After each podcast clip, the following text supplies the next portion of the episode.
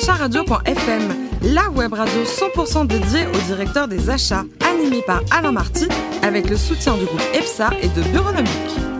C'est parti pour un nouveau numéro de directeur achat radio.fm. À mes côtés, Laurent Chartres, le directeur du pôle conseil du groupe EPSA. Bonjour Laurent. Bonjour. Vous qui savez tout, est-ce que vous savez en quelle année Margaret Thatcher a été la première femme à devenir Premier ministre en Grande-Bretagne. Hum, attendez, effectivement, je sais pas mal de choses et je crois que c'était en 79. Eh ben voilà, bravo. Et 79, c'est aussi la naissance de notre première invitée, Réjeanne Floch, responsable des achats indirects de But International. Bonjour Réjeanne. Bonjour. Alors racontez-nous, vous avez commencé euh, par l'ESCA, vous étiez basé à Angers. Après, vous êtes parti à Dublin, à Bordeaux. Vous avez fait quoi exactement? Euh, alors j'ai commencé euh, effectivement avec l'ESCA qui m'a amené à l'international où là je faisais pas du tout un métier d'achat, c'était pour développer euh, au niveau des magasins Ibis, développer la connaissance des magasins Ibis à Birmingham, à Dublin. Ben, c'est sympa ça. Alors votre premier job c'était chez, chez Deloitte, un souvenir peut-être? Un souvenir. Euh, bah, vous avez tous vu euh, vos commissaires en compte arriver, euh, débarquer, être mis dans une petite salle sombre sans, sans aucune fenêtre, et puis à vous demander 10 000 informations et à faire des, des tics sur des feuilles. Et ça, vous l'avez fait, vous l'avez vécu Je l'ai vécu, donc je compatis quand je vois les commissaires en compte arriver chez But. Alors, vous avez quelques souvenirs avec les différentes entreprises que vous avez côtoyées. 2004, Money Bank, vous avez fait quoi là-bas? Euh, donc c'est General Electric Money Bank. Euh, j'ai commencé, c'était suite au MAI, euh, donc Master Achat, où bah, j'ai commencé en tant qu'acheteuse, stagiaire, puis, puis pour évoluer jusqu'à responsable achat indirect. Ensuite, belle expérience également et longue expérience chez Odo. Tout à fait. Ah, vous avez fait que six ans. Six ans chez Odo. Vous avez fait quoi chez Odo? Chez Odo, en fait, ça a été clairement de construire l'image d'un service achat euh, tel qu'ils ne connaissaient pas du tout, avec euh, cette professionnalisation des achats. Euh, avec travailler en commun avec les interlocuteurs internes, qui pour le coup, les achats, ils pouvaient s'en passer sans problème, d'après leur dire. donc ça a été de développer ces relations pour aller chercher des optimisations. Et puis, But, vous avez rejoint But en 2014, c'est ça? Tout à fait. Alors, racontez-nous un peu d'abord la genèse, l'historique sur l'entreprise. Tout a débuté en 72, c'est ça? Oui. Oui et aujourd'hui, le chiffre d'affaires et en tout cas le, nombre de collaborateurs, il y a combien de personnes sur l'ensemble On est à peu près euh, 6500 personnes dans le groupe, euh, avec 305 euh, magasins, euh, avec un chiffre d'affaires de 1,8 milliard.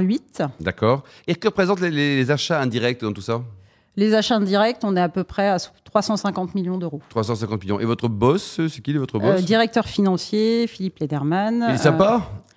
Euh, tout à fait. Bon, on l'embrasse. Laurent Oui, alors la première question, c'est quand on a un groupe euh, où on a près de 300 magasins, euh, comment est-ce qu'on finalement parvient à diffuser les bonnes pratiques et les règles d'achat? La, première, la première des choses pour moi, c'est la proximité avec les différents interlocuteurs internes, les directions fonctionnelles, l'exploitation, parce que la grande différence par rapport à notamment mon job précédent chez Odo, euh, c'est euh, un réseau de 300 magasins, enfin on va dire 200 magasins puisque on a une centaine de magasins franchisés sur lesquels on interagit très peu. Euh, sur 200 magasins, ça veut dire aller à leur rencontre, être réactif quand ils nous posent des questions. Et, ça, toute l'équipe achat est très au fait. Et but au niveau international, vous avez une partie française et une partie également hors de nos frontières?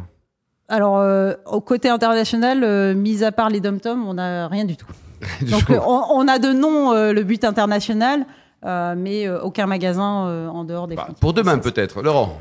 Oui, et de fait, comment le service achat est perçu en interne aujourd'hui? Et quelle est l'évolution qu'il a pu avoir sur les dernières années? Alors, il y a le côté, un, efficacité du service achat. parce qu'on voit que sur les, on va dire, ça fait à peu près 5 ans qu'il existe. On voit que le bas de ligne pour les magasins a diminué. Donc si on prend le coût moyen d'un magasin, euh, clairement sur les cinq années, il a diminué.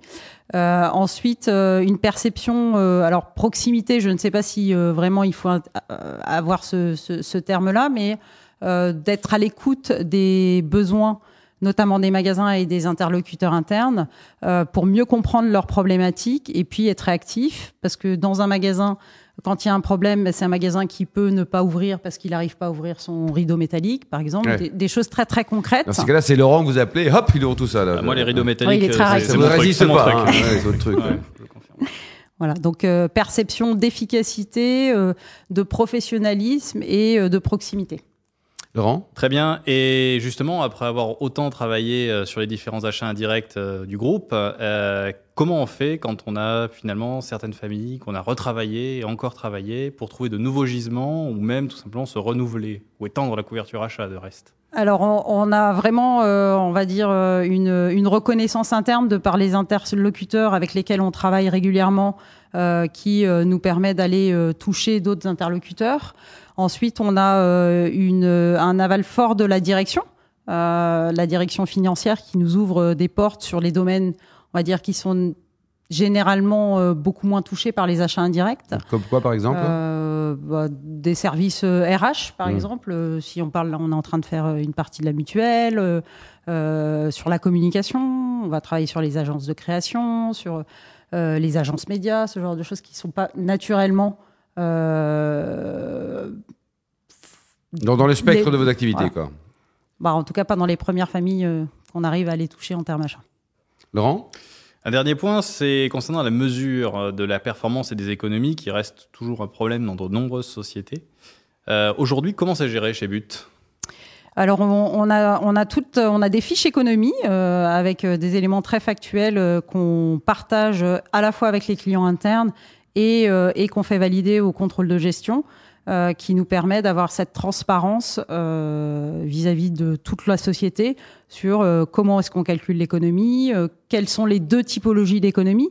en disant que bah, clairement, plus on est en amont des dossiers et, et plus on va aller sur de la performance achat, euh, voilà, c'est vraiment les clés, euh, Oui, c'est les clés. les clés de la réussite. Et dans votre actualité, qu'est-ce que vous avez comme grand chantier, euh, de trois chantiers majeurs à court et à moyen terme, Jeanne? Alors, on a euh, typiquement comme volonté vis-à-vis de notre client final d'améliorer tous les services de livraison, qui, sont, qui est un point très critique dans la distribution. Donc, on fait partie du chantier en interne sur ce sujet-là. Euh, on parlait tout à l'heure de la mutuelle, qui est aussi euh, un enjeu fort dans les sociétés avec toutes les réglementations qui ont changé. Euh, voilà deux exemples. Concrets, qui sont pour aujourd'hui et pour demain, quoi. Oui. Et vous, à titre personnel, vous adorez voyager, notamment un, un pays phare, une destination qui vous sied, le Mali. Oui, j'ai eu la chance en fait d'avoir un de mes camarades de promo à l'ESCA qui euh, s'est installé au Mali, euh, au pays d'Ogon. Qu'est-ce qu'il fait là-bas? Euh, alors il est euh, photographe et agriculteur comme euh, tous les Maliens. Euh, et il a fait sa vie là-bas. Donc maintenant il, il a bougé parce que les le contexte euh, Oui, c'est un peu chaud. euh, est un peu difficile euh, et qui nous a permis vraiment de découvrir, euh, d'être accueillis euh, sur place dans un, dans un village, voilà, comme Ouais. euh, à la Mali. Une belle découverte, quoi. Tout à fait. Et dernier voyage, c'était en Sicile. Alors bon, c'est un peu plus proche de nous, là. Ils sont sympas, les Ah oui, c'était il y Siciliens. a deux semaines. Ah bah, Laurent, Laurent témoignerait euh, le côté Pourquoi, vous étiez italien. ensemble euh, non, Ah non. pas du tout, Ah bon, mais c'est le côté Non, pas cette italien. euh, le côté italien euh, très euh, très avenant, euh, souriant. euh, et puis Ils sont sympas, quoi. voilà. C'est presque les, on les y mange Maliens, les bien, Maliens on y européens. boit bien et, euh, et voilà, il y a le soleil. Donc, euh, Et alors vous, côté, côté vin, vous aimez le bon vin avec modération, bien sûr, mais, mais vous êtes hyper ouverte comme fille, parce qu'entre la Touraine, le Bordeaux, un petit copain là qui est bourguignon, enfin, bon, en fait, vous aimez tout ce qui est bon, quoi. Bah oui. oui, oui, le vin, euh, le vin, ça fait partie du euh, savoir-faire français et, euh, et toutes les régions euh, ont ce qu'il faut pour, euh, pour se faire plaisir. Merci beaucoup, Réjeanne Floch. Je rappelle que vous êtes la, la patronne responsable des achats indirects de but international avec les dom-tom. Merci également à vous, Laurent Chartres, directeur du pôle conseil d'EPSA. Nous marquons une pause jusqu'à vendredi 10h pour un nouveau numéro de directeur achat radio.fm.